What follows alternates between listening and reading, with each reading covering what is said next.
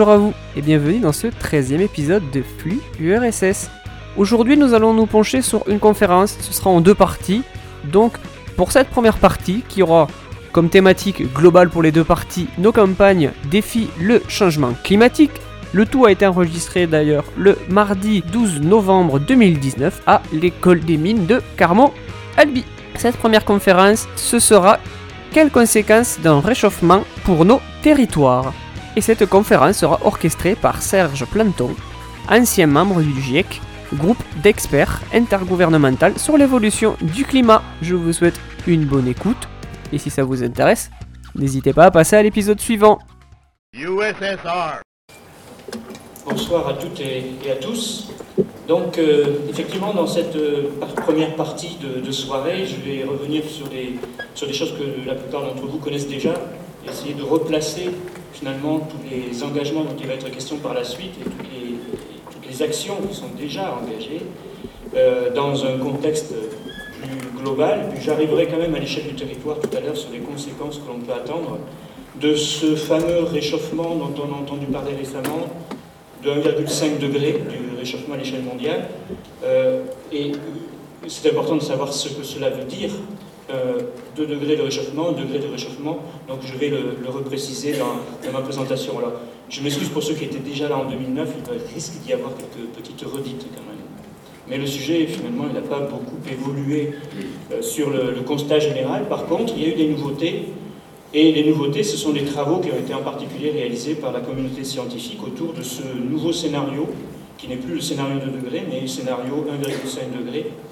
Alors déjà, euh, première représentation là ici graphique de, la succession des différents rapports du GIEC. Ce, nouveau scénario s'inscrit dans tout un historique, puisque c'est à partir de, la fin des années 80 que le GIEC a été créé et qui a commencé donc à rédiger les rapports qui ont servi de base ensuite à des négociations internationales, les fameuses COP, qui ont été décidées euh, euh, donc à Rio. La, mise en place de ces de ces conférences des partis, a été décidée à Rio en 1992. Il y en a eu plusieurs qui ont compté, en particulier la, conférence de Kyoto, qui était juste après la publication du deuxième rapport du GIEC, qui, euh, qui était de, en 1995. Et c'est donc euh, un premier engagement au niveau international qui a été plus ou moins respecté, mais quand même, en tout cas par l'Europe, il a bien été respecté. Et puis il y a eu ce qu'on appelait l'échec de Copenhague en 2009, où on attendait euh, justement la suite de, des engagements pris à Kyoto, et elle n'est pas venue à ce moment-là, mais quand même, c'est quand même, on peut dire, un demi-échec, parce que c'est peut-être moins connu, mais c'est à ce moment-là qu'a commencé à être euh, avancé l'objectif de limiter le réchauffement du climat à 2 degrés.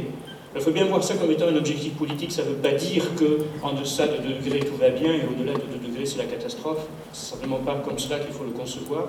Mais par contre, l'élément important, c'est qu'il y ait un accord international sur ces 2 degrés. Et à cette époque-là, il avait déjà été convenu que c'était l'objectif que l'on devait se fixer sans dire exactement comment on allait y arriver. Donc la nouveauté ensuite, ça a été la COP21 qui est venue après le, le cinquième rapport du, GIEC, dont je vais reparler euh, brièvement tout à l'heure. Et donc à la conférence de, Paris, à cette COP21, il y a en particulier un article qui indique que eh bien, il faut contenir l'élévation de la température moyenne de la planète en dessous de 2 degrés. Par rapport au niveau pré-industriel, en fait, c'est la fin du 19e siècle qui est prise comme référence. Et en poursuivant l'action menée pour limiter l'élévation de la température à 1,5 degré, c'est la première fois donc, euh, mentionnait cet objectif qui a été en fait avancé surtout par les États insulaires qui craignaient l'augmentation du niveau de la mer et qui voulaient absolument contenir le réchauffement à un niveau tel que ça ne soit pas, mette pas euh, leur pays évidemment euh, dans un risque qui ne serait pas euh, acceptable. Euh, donc aussi à cette conférence des partis, il a été demandé à la communauté scientifique de rédiger un rapport spécial sur euh, le réchauffement à 1,5 degré. Donc, euh, sur ce diapositive, vous avez la succession de tous les rapports spéciaux que l'on peut retrouver sur le site du, GIEC, de l'IPCC, du, du, groupe d'experts intergouvernemental sur l'évolution du climat. Et donc, en particulier, le dernier, qui euh, donc est le résultat de cette commande qui a été faite par les représentants gouvernementaux de la COP21 pour indiquer quelles seraient les conséquences de ce réchauffement par rapport à un réchauffement de 2 degrés en particulier, et ce qu'il faudrait faire pour atteindre cet objectif. Alors depuis, vous avez peut-être entendu parler dans l'actualité, deux autres rapports spéciaux du GIEC ont été publiés, un sur euh, le, changement climatique des terres émergées, sur euh, agriculture, alimentation, mais là on sera question tout à l'heure avec euh, le deuxième intervenant, et puis un autre rapport qui a été publié le mois dernier, l'autre c'était fin août, celui-là c'était pratiquement troisième semaine de septembre, si je me souviens bien. Donc l'océan et la cryosphère, c'est toute la partie gelée de la côte terrestre dans le contexte du changement climatique. Donc il y a une réévaluation à ce moment-là du risque d'augmentation au niveau de la mer qui a été plutôt augmenté euh, d'une dizaine de centimètres euh, par rapport aux, projections qui avaient été faites dans le cinquième rapport du GIEC, et cela parce qu'on s'est rendu compte que la, calotte antarctique, qui avait déjà commencé à fondre, pouvait euh, donc augmenter de manière plus importante que prévu le niveau de la mer. À l'échéance, là on parle d'échéance fin de siècle, donc le niveau de la mer pourrait augmenter entre 30 et 1,10 m en 2100. Euh, mais euh, vous voyez, la fourchette est, tellement, est très très large. Et ce que signifie cette fourchette, c'est que cela dépend des scénarios de réduction des émissions de gaz à effet de serre dont il va être question après. Donc euh, un nouveau bilan de, synthèse des, connaissances sur l'évolution du climat va être fait en 2021-2022. donc de nouveaux scénarios sont en cours. Donc un sixième rapport d'évaluation du GIEC sera publié à ce moment-là. Et ce nouveau rapport servira aussi de base à une COP, la COP 29, qui sera la première COP euh, conférence des parties d'évaluation du bilan des actions qui auraient été menées depuis euh, les accords de Paris. Alors donc je vais aller assez vite sur les autres parties, puisque ça c'est des choses, je pense, euh, qui sont très largement connues. donc sur les, constats, constats du, changement climatique existant. Donc là, à travers de, deux figures. Une figure euh, qui représente l'évolution de la température à l'échelle de la planète. Euh, quand c'est rouge, ça veut dire que c'est supérieur à la moyenne 1960-1990, et quand c'est bleu, c'est en dessous. Et vous avez à la même échelle l'évolution de la température moyenne en France. Donc on se rend compte que euh, jusqu'à 2018, hein, de, 1901 à 2018, la température a monté plus vite en France qu'à l'échelle mondiale. On est à 1,6 degré par rapport à 1 degré à l'échelle mondiale maintenant. Alors 1 degré à l'échelle mondiale, ça paraît peu, mais euh, vous savez peut-être, vous connaissez peut-être cette référence, l'écart entre une période glaciaire il y a 20 000 ans par rapport à la période actuelle qui est une période chaude, interglaciaire, c'est seulement 3 à 8 degrés, 4 à 7 degrés d'après l'évaluation un petit peu plus restreinte, mais donc 1 euh, degré c'est déjà très conséquent. Et à l'échelle de la France, c'est 1,6 degré parce que les continents en fait, se réchauffent plus vite que les océans. Mais vous voyez aussi qu'il y a beaucoup de variabilité, ce qui fait que si on ne trace pas cette courbe, on ne s'en rend pas forcément compte du réchauffement. Enfin, c'est un petit peu la, question de la grenouille de tout à l'heure, finalement. Puisqu'une année chaude peut succéder à une année plus fraîche, euh, et l'inverse, bien sûr. Donc, premier constat. Deuxième constat, c'est la concentration du CO2 de l'atmosphère qui augmente. Et ça, on sait aujourd'hui qu'elle a dépassé 0,4 pour 1000. Euh, l'unité qui est choisie ici, c'est des parties par million. 400 parties par million, c'est 0,4 pour 1000. Alors, je vous montre euh, l'origine, vous la connaissez mais peut être représentée sur une carte comme celle-ci, euh, qui vous montre la concentration du CO2 dans l'atmosphère correspondant à l'année 2006, jour par jour. Donc vous avez ici les jours qui défilent en bas à gauche de, cette animation. Donc quand c'est rouge, ce sont les plus fortes valeurs, bien sûr. Et euh, euh, donc ce que vous voyez, c'est que les sources des émissions de CO2, elles sont bien localisées là où se trouve l'activité des pays industrialisés, en particulier l'Amérique du Nord, l'Europe de l'Ouest, mais aussi le, sud-est asiatique. Et puis vous avez des sources aussi dans les tropiques qui proviennent des feux de forêt. Feux de forêt, qu'ils soient d'origine naturelle qu'ils soient d'origine humaine, peuvent avoir été déclenchés par des activités humaines aussi. Et puis vous allez voir petit à petit, là on est déjà au mois d'avril, au mois de mai, juin, juillet, vous allez voir que cette couleur va pâlir, elle va passer du rouge au jaune puis au vert. Et finalement, euh, ce sera la trace de concentration dans l'hémisphère nord qui seront, deviendront plus faibles que les concentrations dans l'hémisphère sud.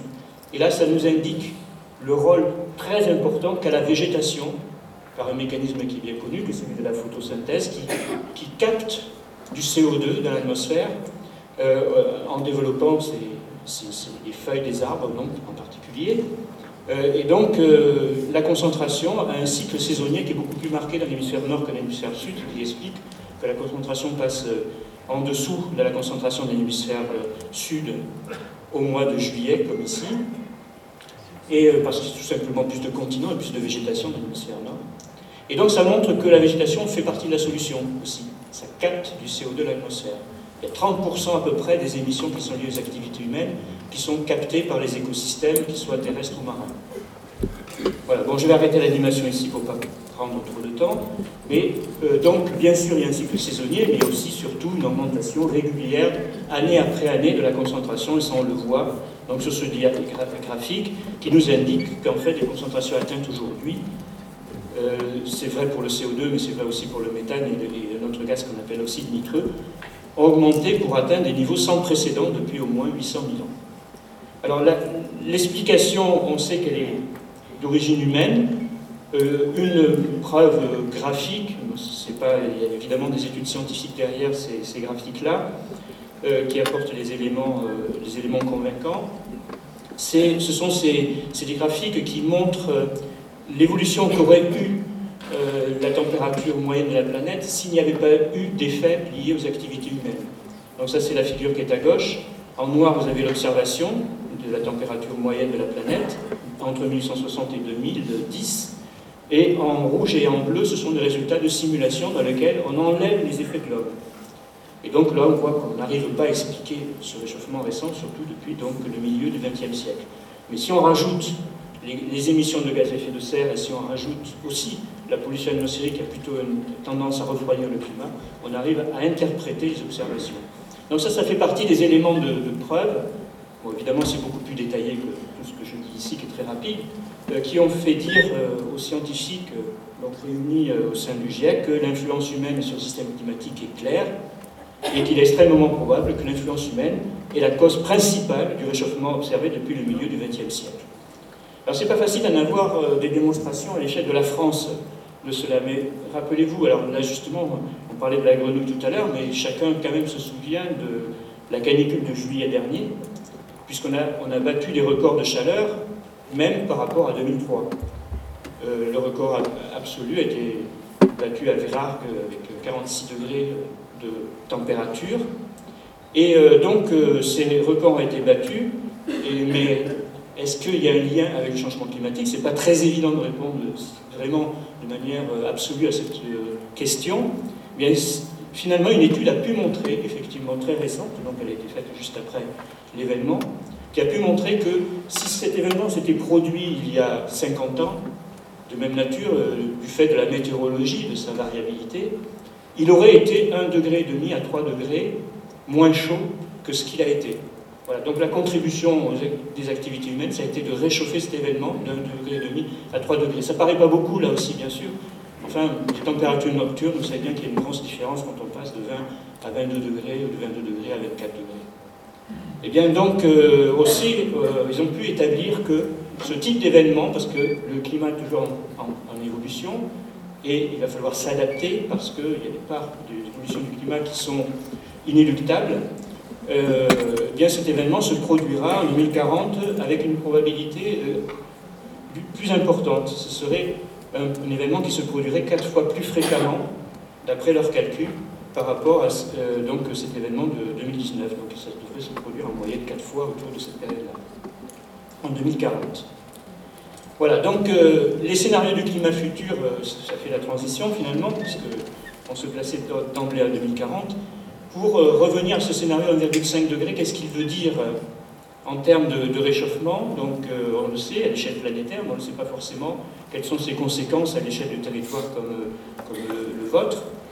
Alors, donc, pour commencer, je montre ces, courbes, ce sont des courbes d'émissions de dioxyde de carbone, de CO2 global à l'échelle planétaire qui correspondent, euh, bien pour les, celles qui sont, la, courbe qui, qui est en bleu ici, qui correspond justement à ce scénario de stabilisation du climat à 1,5 degré ou 2 degrés, et alors que la courbe qui est en rouge correspondrait à un réchauffement de 4 à 5 degrés à la fin de ce siècle, ce qui peut conduire à la conclusion que les activités humaines, si on était sur ce scénario, peuvent produire en 250 ans l'équivalent du réchauffement climatique qui s'est produit naturellement euh, en 10 000 ans, lorsqu'on est passé de la dernière période glaciaire, il y a 20 000 ans, au, au début de la période interglaciaire chaude, il y, a, il y a 10 000 ans aussi. Donc en 10 000 ans, ce réchauffement est équivalent à celui que l'on pourrait avoir en 250 ans du fait des activités humaines. À l'échelle de la région Midi-Pyrénées, on retrouve euh, ces différences euh, de réchauffement liées aux différents scénarios. Le scénario qui est en violet correspond au scénario qui était en rouge de 4 à 5 degrés de réchauffement à l'échelle planétaire. On voit qu'à l'échelle de, la région, voilà, on serait à 4 degrés de réchauffement par rapport à la, euh, fin, à- aux années 70-80. Et puis le, scénario qui correspondrait à 1,5 degré, on le retrouve ici avec seulement cette courbe marron ici. Et donc là, le réchauffement euh, est limité à 1 degré.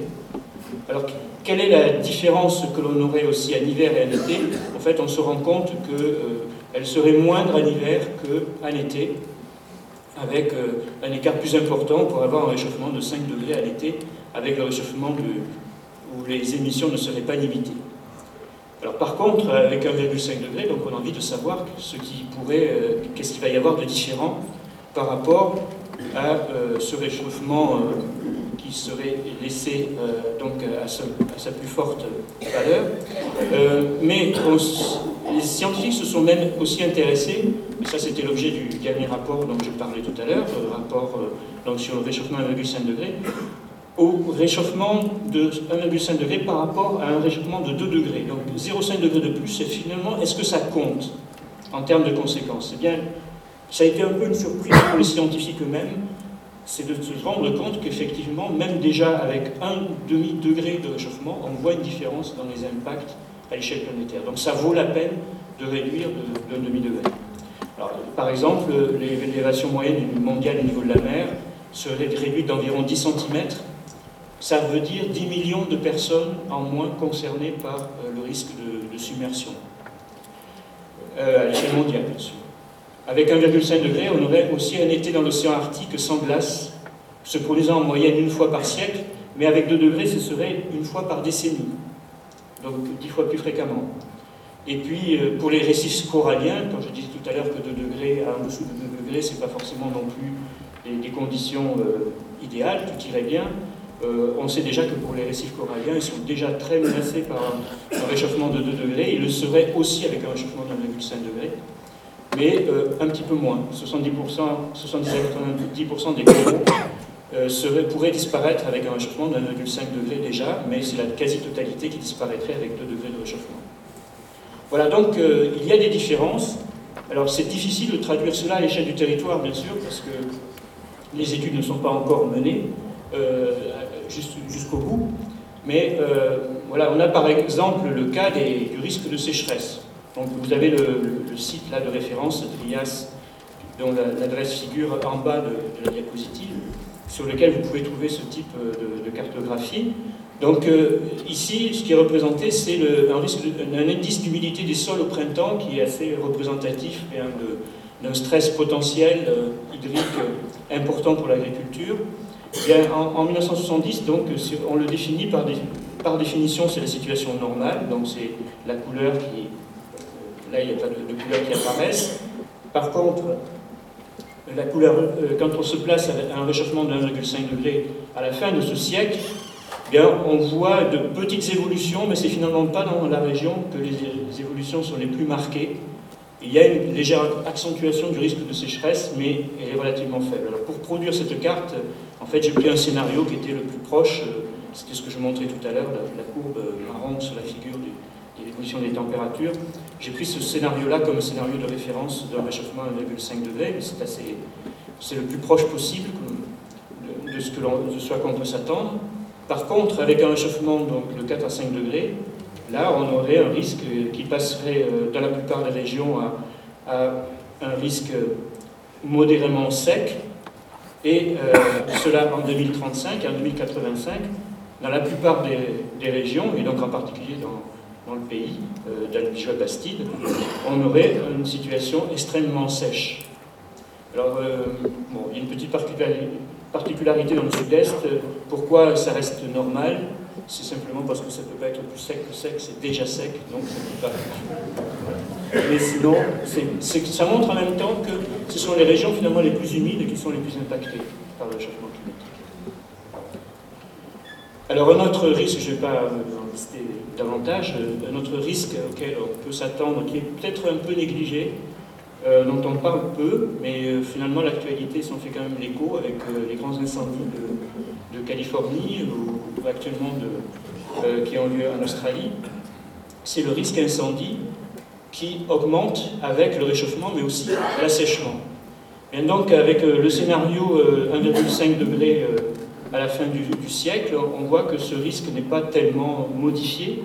C'est le nombre de jours où on dépasse un certain seuil, bon, c'est un critère tout à fait arbitraire, mais c'est juste pour illustrer euh, le changement d'évolution suivant le scénario sur lequel on se situe, avec euh, un autre scénario, mais toujours autour de 2040, même euh, le scénario le plus fort, produit une légère augmentation du risque, mais qui n'est pas considérable. et par contre, lorsque on arrive à 4 à 5 degrés de réchauffement, on commence à avoir un risque dans le sud du département du Tarn, ce n'est pas, le pays, mais euh, dans le sud du département, un risque qui est comparable à celui de certaines régions méditerranéennes. Et ça, c'est un constat qu'on peut faire à l'échelle de la France. Le risque incendie du sud-est de la France pourrait s'étendre à la forêt des Landes et à la forêt de Sologne déjà dès 2060, et avec un scénario comparable à celui-là. Voilà, donc ça c'est un risque qui est accentué, euh, pardon, j'ai cette figure-là, qui est accentué avec, le réchauffement, avec le réchauffement climatique et euh, cela est un horizon qui est finalement euh, relativement proche si on est sur le scénario le plus fort. Alors, je termine avec cette euh, diapositive. la question, c'est de savoir maintenant où est-ce qu'on en est. Est-ce qu'on est sur la trajectoire, finalement, des émissions de 1,5 degré, qui était l'objectif, donc, qui fait l'objet de l'étude de, ce, de, cette publication du GIEC Eh bien, ils ont publié ces, courbes-là qui montrent que, euh, en termes d'émissions, euh, si on veut atteindre l'objectif à la fin du siècle de 1,5 degré, en dépassant ou pas cette température au cours du siècle, c'est pour ça qu'il y a deux séries de courbes, avec dépassement ou sans dépassement, il faudrait que les émissions se réduisent très fortement pour atteindre ce qu'on appelle la neutralité carbone en 2050. Ça veut dire qu'on émet autant de CO2 de l'atmosphère, parce qu'il y aura forcément des émissions, qu'on en absorbe aussi par ailleurs. C'est le, bilan net des émissions qui doit être lu. On doit capter du CO2 dans l'atmosphère et il faut qu'on en capte autant qu'on en émet autour de 2050 avec ce scénario 1,5 degré. L'accord de Paris, il définit des engagements que jusqu'à 2030. Donc on en est là avec l'accord de Paris s'ils sont respectés. Donc en conclusion, ce que l'on peut dire, c'est que, évidemment, les contributions nationales à la réduction des émissions pour 2030 de l'accord de Paris ne limitent pas le réchauffement à 1,5 degré. Alors, on peut penser qu'il peut limiter le réchauffement euh, à 2 degrés euh, avec une certaine probabilité, mais en l'état, ils ne permettent pas d'atteindre l'objectif. Mais, je l'ai dit tout à l'heure, il va y avoir une révision de ces accords, et en particulier, en 2023, on verra quels sont les nouveaux engagements des pays pour essayer peut-être de, tendre nettement vers cet objectif. Si on laisse simplement les émissions telles qu'elles sont, euh, mais en appliquant même l'accord de Paris jusqu'à l'horizon 2030, suivant ce que l'on décidera pour l'après 2030, on serait sur un réchauffement de 3-4 degrés, en fait, actuellement, à l'échelle mondiale. Et bien sûr, le scénario 1,5 degré, lui, nécessite donc des transitions qui sont plus rapides et de grande portée. Et je vais conclure là-dessus, parce que c'est finalement tous les secteurs qui sont concernés, on verra qu'il y a des solutions dans les différents secteurs, dans les présentations qui vont suivre, dans le domaine de l'énergie, domaine de l'utilisation des terres, des zones urbaines, dans les infrastructures et dans, dans les systèmes industriels. Donc ça, c'était la conclusion des scientifiques qui est d'une certaine côté optimiste, parce qu'ils disent oui, c'est possible, ce scénario peut être atteint, mais il faut accepter de faire ces transitions euh, plus rapidement. Voilà, merci. USSR